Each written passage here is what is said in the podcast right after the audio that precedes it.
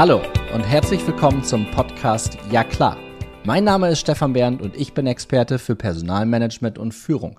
In der heutigen Podcast-Episode darf ich Lars Vollmer begrüßen. Lars hat etwas zu sagen und was er sagt, findet Gehör. Denn seine Kritik ist unverblümt, seine Themen haben Relevanz, seine Ideen inspirieren. Was ihn dabei antreibt, ist Fortschritt, gesellschaftlicher wie individueller. Über Missstände und ihre Ursachen aufzuklären, ist für Lars geradezu ein Reflex. Dabei nimmt er kein Blatt vor den Mund, weder auf der Bühne als Redner, noch in seinen vielfältigen Publikationen wie zum Beispiel dem Wirtschaftsbestseller Zurück an die Arbeit aus dem Jahr 2016. Seine jahrelange Erfahrung als Unternehmer hat ihm zu einem so tiefgründigen Verständnis für unsere Wirtschaft und Gesellschaft verholfen, dass seine Meinung ebenso nötig wie weitsichtig erscheint. Nachdem der promovierte Ingenieur und Honorarprofessor der Leibniz-Universität Hannover seinen Fußabdruck in der Wirtschaft hinterlassen hat, setzt er heute zunehmend auch gesellschaftspolitische Impulse. Damit spricht er nicht nur vielen Menschen aus der Seele, sondern liefert stets substanzielle Begründungsmodelle und Lösungsideen für eine modernere, aufgeklärtere und fortschrittlichere Gesellschaft. Sein neuestes Buch, Der Führerfluch, wie wir unseren fatalen Hang zum Autoritären überwinden, ist 2019 im Intrinsify Verlag erschienen.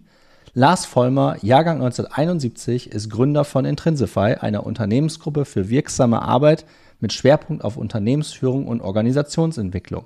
Er lebt in Barcelona und Hannover, ist leidenschaftlicher Jazzpianist und Musikkenner, liebt Wortwitz, schlichtes Design und guten Kaffee. Lieber Lars, ich grüße dich hier im Ja klar Podcast. Ich bin wie immer in meinem mittlerweile muss man schon sagen sagenumwobenen Tonstudio in Mannheim-Seckenheim. Wo erwische ich dich denn heute? Servus Stefan, ganz herzlichen Dank für die Einladung. Mich erwischte heute in Hannover. Das ist so meine man könnte sagen, deutsche Heimat seit 25 Jahren. Die meiste Zeit lebe ich in der wunderschönen Stadt Barcelona in Spanien. Äh, aber zurzeit über den Sommer hinweg äh, bin ich gerade aus vielen privaten Gründen viel in Hannover. Private Gründe ziehen mich auch immer wieder zurück, nicht direkt nach Hannover, sondern direkt ins schöne Niedersachsen. Ähm, viele wissen das auch und äh, viele, die jetzt hier zuhören, wissen, dass ich in Kloppenburg geboren bin, was mit Abstand die schönste Stadt in, äh, in Niedersachsen. Ähm, Auf jeden Fall. Ist, ich würde das nie bezweifeln. ähm, Hannover kenne ich natürlich auch schon lange, lange her. Aber die Zeiten, die ich zu Hause noch in Kloppenburg gelebt habe und dann als glühender Werder-Anhänger durch die Lande gezogen bin, und da waren wir wirklich jedes zweite Wochenende unterwegs. Und da hat tatsächlich unsere geliebte Landeshauptstadt auch noch Bundesliga-Fußball angeboten. Ja, das ist lange her. Aber Harald Schmidt hat mal über Hannover gesagt, Hannover läge nicht am Arsch der Welt, aber man könne ihn sehr gut von Hannover aus sehen. Und äh, das trifft's, glaube ich, ganz gut. Die, die Fahrten nach Hannover waren immer schön. Das waren, das waren rassige Nordduelle mit vielen, vielen Toren. Das waren die Zeiten, als bei Werder ein gewisser Diego noch das Mittelfeld geführt oh ja. hat. Und das waren Spiele, egal wo man hingefahren ist, man hatte eine ganze Menge Spaß. Und man ist aus Hannover meistens auch als Sieger vom Platz gegangen. Also ich kann mich jetzt nicht daran erinnern, dass ich mal wutentbrannt aus dem Stadion gerannt bin, weil wir das Ding verkackt haben. Das passiert mir dann schon eher, wenn wir Richtung Gladbach fahren oder in andere Regionen, zum Beispiel in meine hier.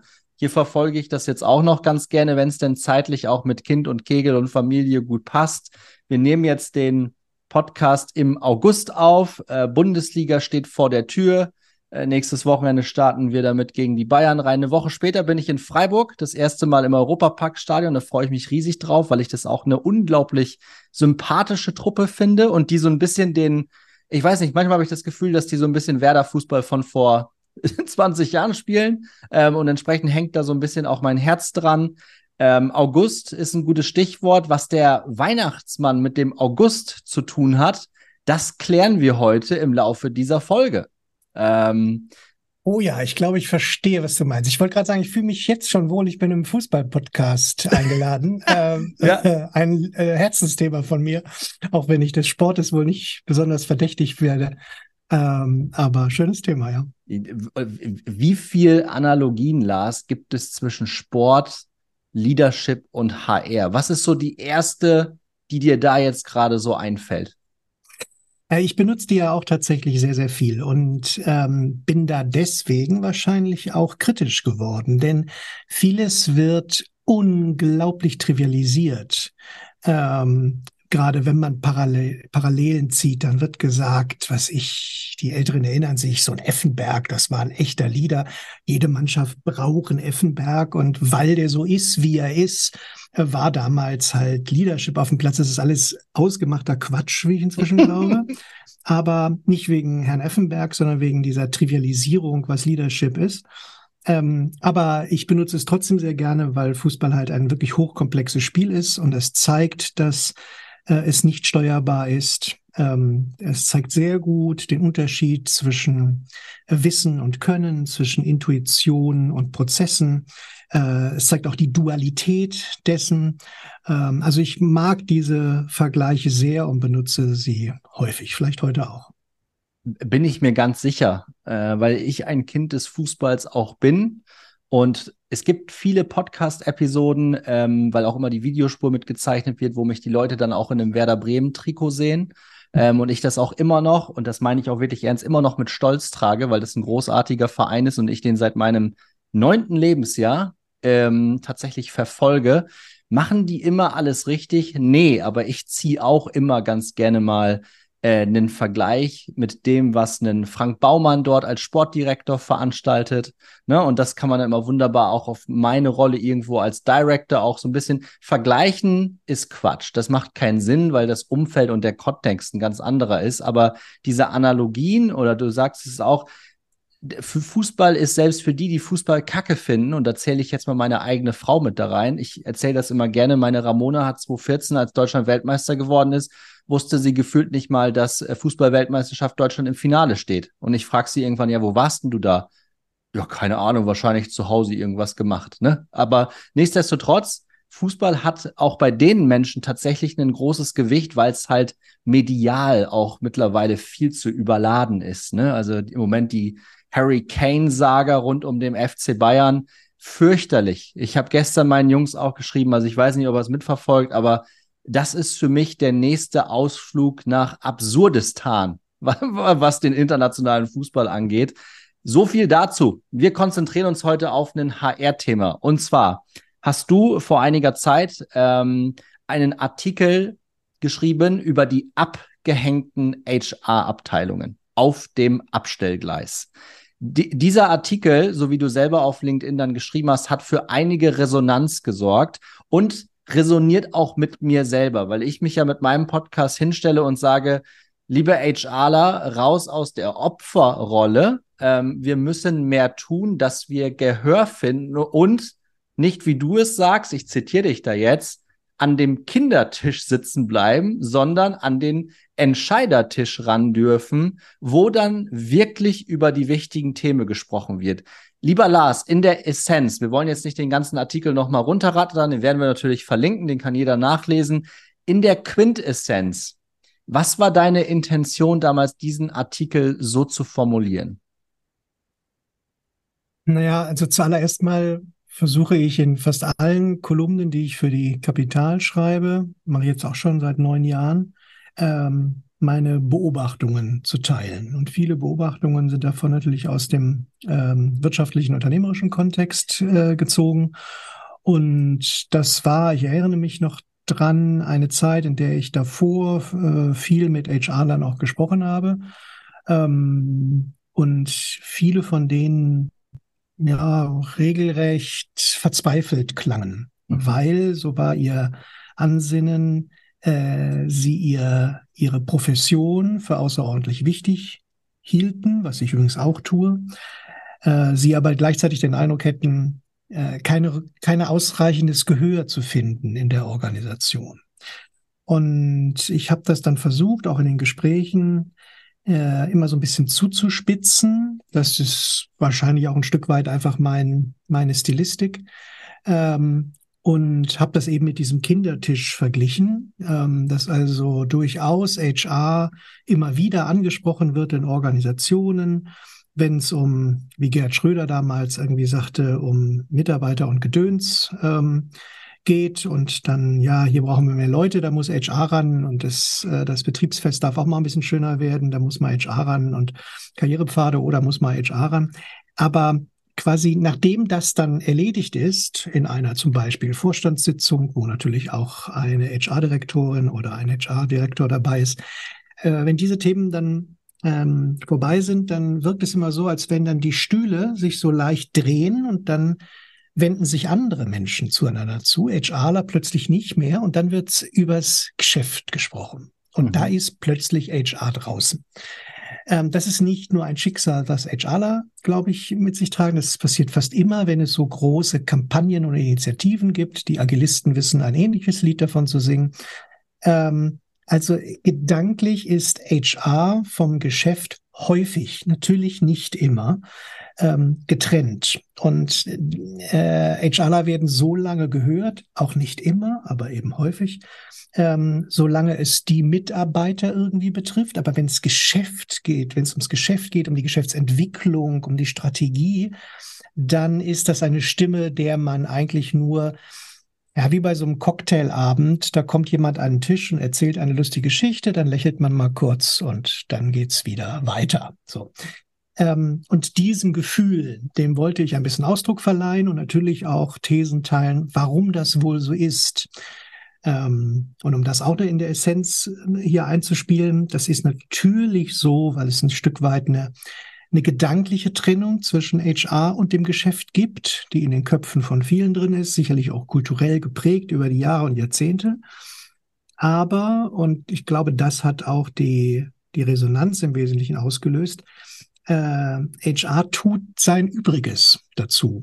Ähm, also ist äh, kein, kein schuldloser Spieler oder kein mhm. schuldloses Opfer, genau wie du mhm. schon angedeutet hast, ähm, und als einer der wesentlichen Aspekte nenne ich die, dass ich wenige HRler kenne, die das Geschäft wirklich verstehen, die wissen, wie die Wertschöpfung in der Organisation passiert, die tatsächlich was für die Menschen tun wollen, was löblich ist. Aber eine Organisation ist primär eben nicht für die Menschen da. Das mögen Vereine sein, die das tun. Aber die meisten Wirtschaftsorganisationen sind für Kunden da und damit für Wertschöpfung. Und wenn ich in einer Organisation am Entscheidertisch mitsprechen will, dann muss mir zugeschrieben werden, dass ich die Wertschöpfung verstehe und meine Ideen und Gedanken zur Wertschöpfung einen Beitrag leisten. Und äh, auch hier wieder wäre es fatal, alle HRler über einen Kamm zu scheren, aber ich kenne genügend, wo ich den Eindruck habe, damit möchten sie sich nicht die Finger schmutzig machen. Und da sind sie irgendwie raus. Das interessiert sie nicht mehr ganz so. Und das halte ich für fatal. Das habe ich versucht in dem Artikel zu pointiert. Äh, ich habe ja nur 6000 Zeichen in einer solchen Kolumne. Das heißt, es ist verkürzt, völlig klar. Trifft es aber ganz gut in der Essenz. Es hat bei mir auch resoniert, weil ich natürlich auch ein leidenschaftlicher Personaler bin und ich auch mich immer für die Belange meiner Mitarbeiter einsetze, jetzt aber auf der anderen Seite auch schon seit vielen, vielen Jahren auch wirklich versuche zu predigen, wenn mich junge, heranwachsende Personaler fragen, Mensch, wie kriege ich denn Fuß in der Tür, wie soll ich denn so ein Ding aufbauen, etc., etc., ist mein erster, mein erster Hinweis immer, seh zu, dass du dich mit den Abteilungen an einen Tisch setzt, die wirklich dieses Produkt gebaut haben. Verstehe den Business äh, Purpose dahinter. Ne? Also ich mache jetzt hier keine große Purpose- oder Zweckdiskussion auf, sondern ähm, es geht wirklich in der Essenz darum, ähm, die Organisation verstehen zu wollen. Ich glaube, du pflichtest mir sicher bei, dass man nicht 100 Prozent eines langjährigen Konzerns irgendwie auf die Kette bekommen muss, aber in den Grundzügen, und das hast du auch in einem deiner ähm, LinkedIn-Artikel geschrieben, ein tiefes Verständnis für organisationelle Muster aufzubauen. Was meinst du damit genau? Hast du dafür viele, die jetzt zuhören, das ist in aller Regel sind das Personaler, PersonalerInnen. Wie starte ich quasi diesen Schritt diese Muster zu erkennen, beziehungsweise dann dadurch auch so ein Verständnis aufzubauen? Ähm, ich glaube, der ganz handfeste Tipp, den ich ähm, deinen Zuhörern geben würde, ist so ähnlich auch wie du es gesagt hast. Ähm, man muss nicht die Geschichte des Unternehmens über lange Dekaden hin erlernen und man muss nicht jedes Produkt auswendig kennen. Es geht gar nicht um Wissen, was man sich aneignen muss. Natürlich ein bisschen was ist grundsätzlich erforderlich, sonst kann ich ja überhaupt nicht mitreden.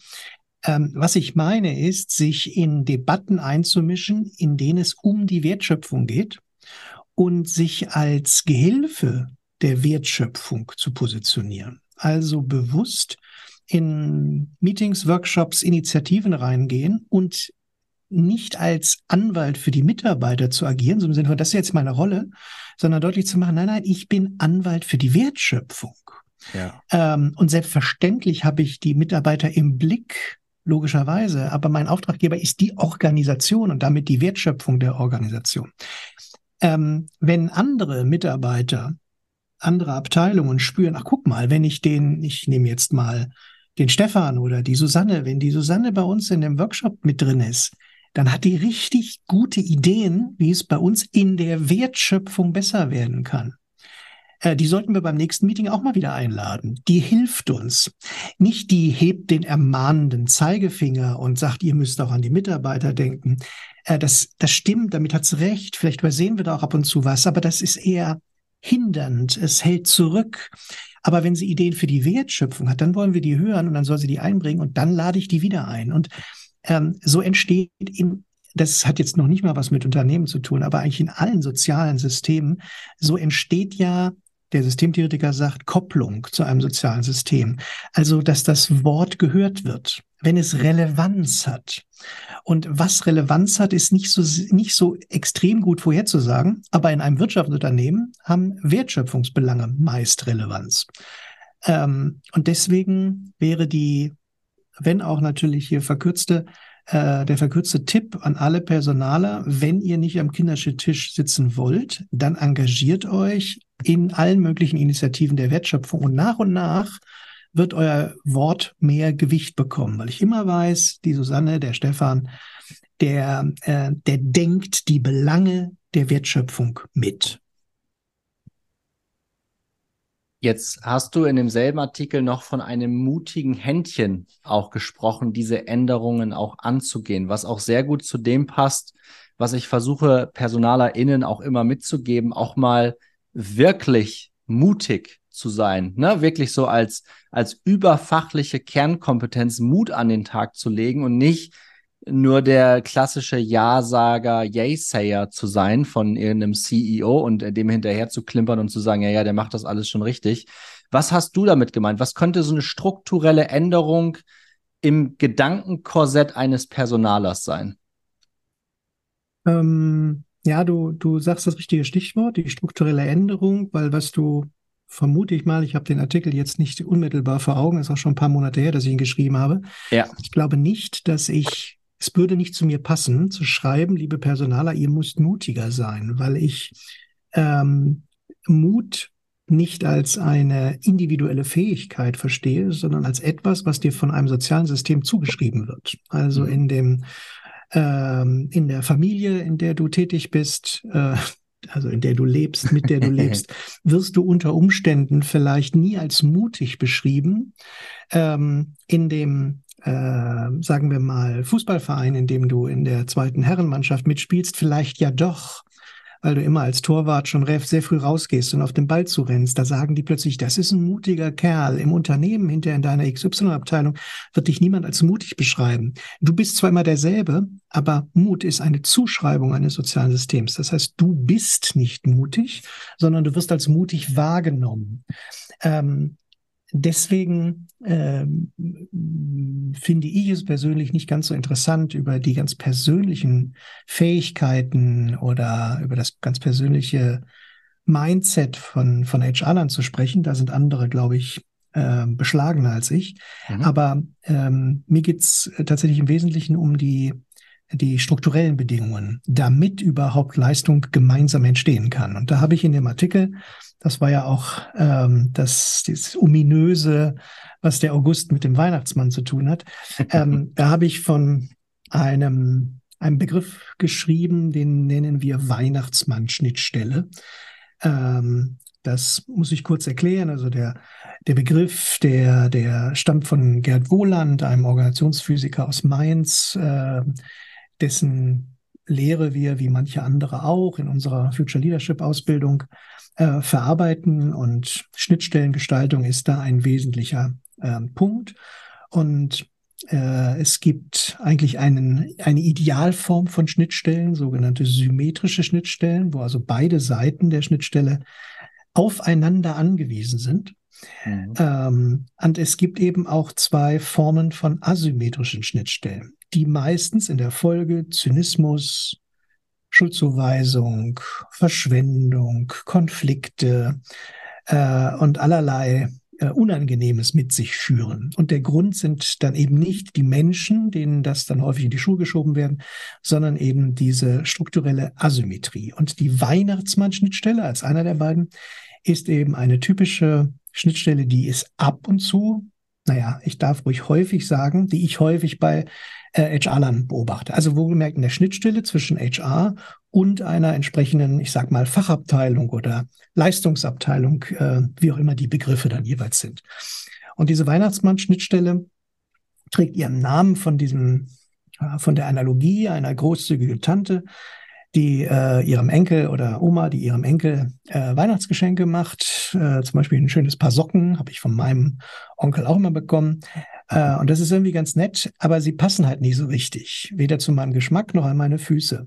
Äh, und dann bitte ich eben meinen äh, Onkel doch, doch bitte diese äh, Socken nochmal umzutauschen und dann mit voller Leidenschaft und Engagement und er fragt nach, was ich mag und so und kauft mir dann neue und die sind echt besser, aber richtig passen tun sie immer noch nicht. Und das schaukelt sich dann hoch. Äh, die einen fühlen sich veräppelt, weil sie ständig was angeboten bekommen, was nicht passt. Und die anderen denken, wie, was für ein undankbares Pack denn dieser, der ja. ist, der nimmt das Geschenk nicht an. Und so ähnlich, ähm, daher kommt dieser Name, fühlen sich asymmetrische Schnittstellen an, oft bei IT, oft bei HR. Ähm, es gibt da eine gute Idee, zum Beispiel für eine Personalentwicklungsmaßnahme.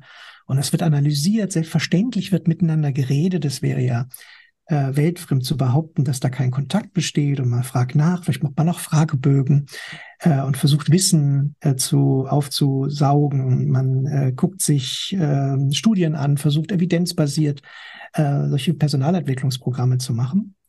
Man liegt aber dann doch häufig knapp neben dem wirklichen Bedarf der Fachabteilung. Denn das, was die zu bewerkstelligen haben, ist hochkomplex. Anders als vielleicht noch in den 50er, 60er Jahren des letzten Jahrhunderts ist die Sache für die viel komplexer geworden. Was sie genau brauchen, können sie gar nicht mal so eben einfach irgendwie aufschreiben oder weitergeben. Äh, vieles von dem kann man nicht in einem Briefing, auch wenn es einen ganzen Tag lang dauert, aufnehmen, sondern es entspricht eher einem Gefühl. Und ähm, die, die Personalabteilung macht dann eben trotzdem, bleiben wir bei diesem Beispiel, so ein tolles Personalentwicklungsprogramm. Und da geht man dann auch hin, schon alleine aus Höflichkeit. Ähm, und hört sich's mal an, vielleicht ist ja gut und spürt schon, ja, da lernst du was, aber wenn du mal nicht da bist, ist es jetzt auch nicht so schlimm. Und nach einem Jahr, äh, ja, brauchen wir eigentlich keinen weiter mehr hinzuschicken. Ne? Mhm. Es passt nicht so richtig.